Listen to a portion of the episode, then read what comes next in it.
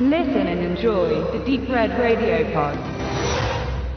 Euro-Videomedien haut ganz schön aufs Exkrement. Beim Bewerben des Films Ava. Die Pressemitteilung vermittelt uns äh, einen hochkarätigen Action-Thriller mit mörderischer Starpower. Ja, das kann man natürlich so sehen. Äh, viel besser ist allerdings der Titel, der ist nämlich äh, zusammengestellt aus den verschiedensten interessanten Anleihen. Zum einen wird aus Ava Code Ava, was wahrscheinlich nicht zufällig eine Anspielung auf Code Name Nina ist, der ja eigentlich äh, Point of No Return heißt, beziehungsweise The Assassin.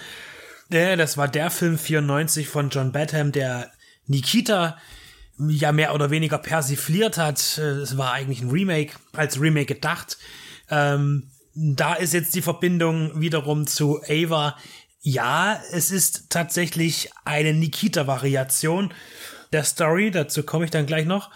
Ähm, man hat aber Code Ava auch noch erweitert äh, im deutschen Verleih mit dem Zusatztitel Trained to Kill. Und äh, ja, der taucht ja auch häufiger auf im vor allem im Action-Genre. Ich sag nur äh, mit Frank Zagarino 89 Train to Kill oder mutmaßlich eine Anspielung auf Blood Fist 8 Train to Kill mit Don the Dragon Wilson, dem einzig wahren.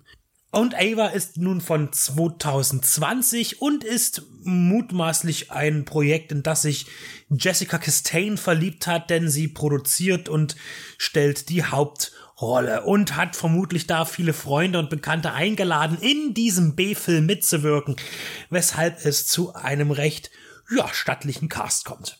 Also inhaltlich, das Wort Nikita ist schon gefallen.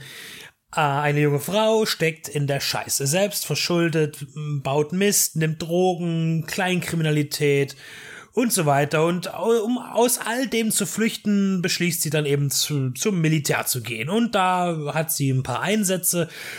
Äh, das wird uns in einem Einspieler gleich am Anfang in wenigen Sekunden in einem Bildschnittgewitter gezeigt. Und äh, danach kommt sie dann, ja, mutmaßlich in irgendeine dubiose Regierungs-No-Name-Firma äh, die Auftragsmorde erteilt. Und sie ist natürlich eine sehr effektive Special Agent äh, Dame, die äh, ja genau auf Anruf Menschen tötet. Warum diese Menschen getötet werden sollen, das ist ihr natürlich nie bewusst und das äh, schmeckt ihr nicht so richtig, denn immer wieder hat sie doch den Anspruch zu wissen, warum sie jetzt jemanden tötet, was sein Verbrechen ist. Ist das gerechtfertigt? Sie hinterfragt das gerne tut aber letztlich trotzdem, was man ihr befiehlt, denn sie ist natürlich leicht manipulierbar aufgrund ihrer Drogenvergangenheit. Sie ist natürlich jetzt clean, ähnlich wie bei Nikita oder den, auch bei Codename Nina. Ah, und hier ähm, hat man dann auch den väterlichen Mentor, äh, der sich schützend äh, vor sie stellt. Und dann gibt's aber noch den viel, den bösen, sagen wir mal, Hintermann, der alles, die, die, die eigentlichen Fäden zieht und die mittlerweile etwas zu, ja, emotional vielleicht reagierende und dann eben auch hinterfragende äh, Tötungsmaschine beseitigen möchte. Äh, weshalb Ava in Gefahr ist. Und dann haben wir noch äh, Seitenstränge, es wird familiär, wird darauf eingegangen. Wir werden erfahren, ähm, ja, eigentlich nicht wirklich erfahren, warum Ava ein so schwieriges Leben hatte. Ähm, es werden eingeführt. Die Mutter, gespielt von Gina Davis, und äh, ihre Schwester und deren Freund und Verlobten, mit dem Ava aber auch schon mal verlobt war und auch was hatte. Und da gibt's da natürlich noch ein bisschen Spannungen und zwischendurch muss sie noch ein paar Leute verprügeln. Zum Beispiel auch Mitglieder der Bundeswehr, die in Riyadh ordentlich zusammengepfiffen werden, nachdem ein General sie ordentlich durchschnackeln will. Ähm, das war natürlich so eine Tarnungsgeschichte als mehr oder weniger Prostituierte oder so, ja, und da darf dann auch mal Frau Merkel als Deko von einem Bild von der Wand gucken, während Ava ein paar deutsche Bundeswehrsoldaten platt macht. Natürlich mit dem Kleinfinger.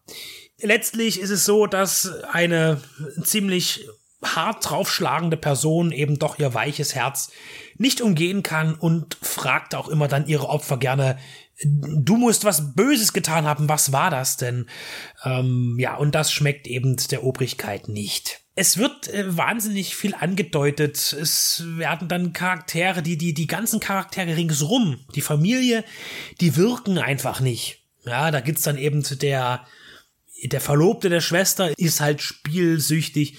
Dann taucht dann eben noch so eine Seitenfigur auf von einer äh, Dame, die von Joan Chan gespielt wird, die ein Casino-Geschäft betreibt, illegal. Und dort gibt's auch noch mal auf den Deckel, weil sie irgendwie den stark verschuldeten, ja, Schwager da rausboxen will. Und das spielt dann auch noch eine Rolle. Und es werden immer so ein paar Schauplätze geschaffen, die überhaupt gar keine Rolle spielen. Und am Ende findet auch gar nichts so richtig zusammen das ist alles sehr unausgegoren, finde ich, und nicht, deswegen habe ich auch ganz klar am Anfang gesagt, ein B-Film weil der Film inhaltlich überhaupt nichts zu bieten hat eigentlich. Ja, er hat einen äh, visuellen Standard-Look. Ähm, interessant ist ja, dass Stephen Goldblatt zum Beispiel die Kamera führt.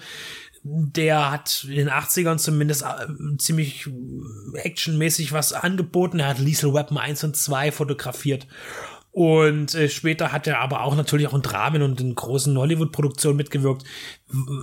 Von seinen Können kann man jetzt nicht sagen, sieht man nichts. Es ist ein sehr stabiles Äußeres hat der Film. Die Kampfszenen, ja, man glaubt dann auch wieder, dass Jessica Chastain Liam Neeson spielen will. Das ist ein bisschen schwierig.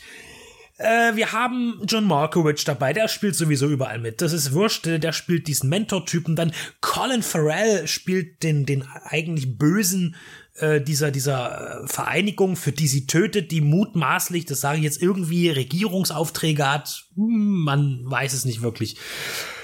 Command tritt auf als, ja, der Verlobte mit dem Spielproblem. Und Ian Grufford taucht ganz am Anfang auf, um auch gleich zu sterben. Es, deswegen hat das alles so ein bisschen den Verdacht eines Freundschaftsdienstes. Und man muss auch sagen, dass eben die Szenen zum Beispiel auch mit, mit John Markowitz und auch mit Colin Farrell irgendwie immer so ein bisschen wirken, als hätten sie wirklich zwei, drei Drehtage gehabt und haben so viel wie möglich gemacht, was möglich ist. Der Film versucht auch so ein bisschen einen Bond-filmmäßigen Flair zu finden, so mit internationalen Schauplätzen, äh, die allerdings ohne spektakuläre Schauwerte auskommen müssen, denn letztlich wurde der Film ja auch nur auf einem Kontinent um genauer zu sein, sogar nur in einem Bundesstaat gedreht, in den USA, weshalb dieses internationale Flair eben nicht zum Ausdruck kommt, eben nur darin, dass eben unter Luftdrohnenaufnahmen steht, wo wir uns gerade befinden, in Riyadh, in, in, in, in Kanada oder sonst wo. Der Film findet keinen Punkt, weder bei der Action, die teilweise ja, es gibt eigentlich keine Großraum-Action in dem Film. Man setzt so mehr auf äh, Kampf. Aber wenn es dann eben eine Szene gibt, wo eine Rauchgranate geschmissen wird, was relativ unspektakulär auch umzusetzen ist, mit scheußlichstem CGI. Ja, gut, so ist das eben. Am Ende platziert man dann noch äh, tatsächlich ein Sequel-kompatibles Ende, was auch so ein bisschen anstrengend ist. Weil hat man hier wirklich die große Erwartung noch eine Agenten, eine, eine, eine Auftragskiller-Agenten-Trilogie zu machen. Schwierig, denn die Story ist für mich schon auserzählt, wo sie noch gar nicht angefangen hat. Weil man bedient sich eben zu sehr an bekannten Motiven. Es wird nichts Neues hinzugedichtet. Der Charakter von ihr ist eben auch schon mindestens zweimal äh, prominent besetzt und verfilmt worden. Das ist eben äh, wirklich schwierig, da irgendetwas rauszufischen, wo man sagt, oh, das ist jetzt aber toll, da will ich aber unbedingt wissen, wie es weitergeht. Leider ist dieser Film bei mir durchgefallen. Und ehrlich gesagt habe ich viel mehr Lust, Bloodfist 8 zu gucken gerade. Und so sehr ich es Tate Taylor als Regisseur gönne, sich mal in einem anderen Genre als dem, was er bisher betreut hat, umzuschauen als äh, Inszenator, so kann ich wirklich dem nichts abgewinnen. Im englischen Original ist zu Ava der Untertitel Kill or Be Killed. In diesem Fall würde ich sagen, Be Killed.